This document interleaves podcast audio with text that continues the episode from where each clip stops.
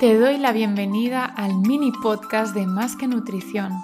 Prepárate para recibir tu dosis diaria de microtips de reconexión con tu nutrición y tu cuerpo, para conseguir construir tu estilo de vida libre, consciente y basado en el autocuidado pleno. Soy Laia Colilles, nutricionista especializada en psicología y entrenamiento.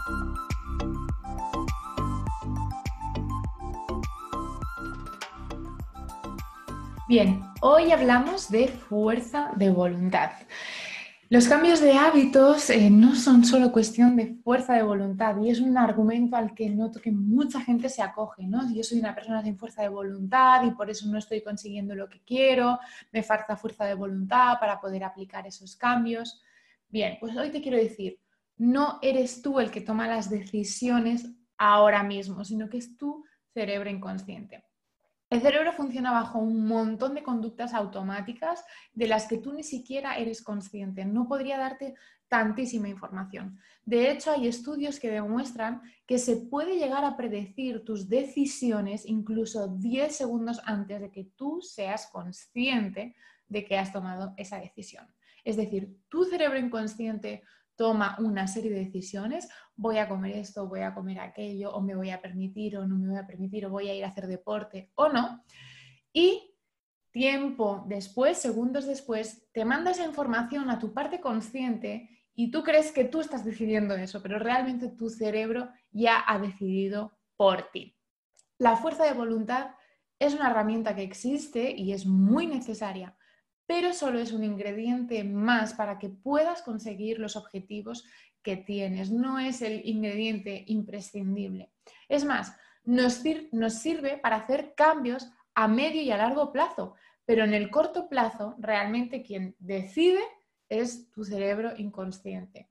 Con lo que va a ser una herramienta súper fuerte, súper importante, pero por más fuerza de voluntad que tengas, esa parte mm, consciente, si no trabajas la parte inconsciente de una forma adecuada, tu cerebro va a seguir tomando las decisiones que él quiera. Entonces, ¿para qué nos sirve realmente la fuerza de voluntad si me estás diciendo que es una herramienta potente pero que yo no puedo decidir?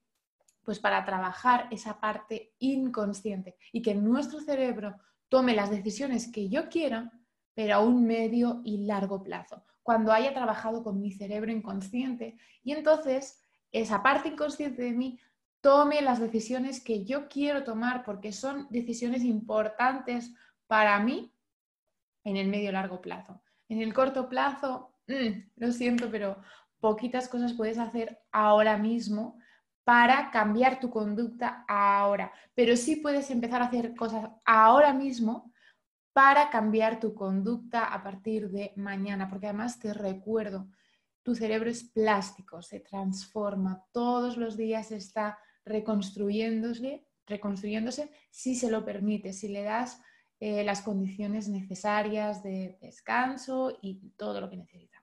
Así que, a modo de resumen, la fuerza de voluntad es una herramienta muy, muy útil y muy necesaria, pero es solo un ingrediente más de la receta hay que trabajar con la conducta automática para poder gestionar nuestros hábitos a medio y a largo plazo. No nos sirve que tengas una voluntad de hierro y lo estés pasando fatal. ¿Cuál es el final de eso? Si es que seguro que lo sabes. Tirar solamente de fuerza de voluntad te desgasta y hace que no llegues a ningún cambio continuo en el tiempo. Así que Ten en cuenta la fuerza de voluntad, la disciplina, el mantenerte constante, pero hay que trabajar otras cosas. Nos vemos en el siguiente podcast.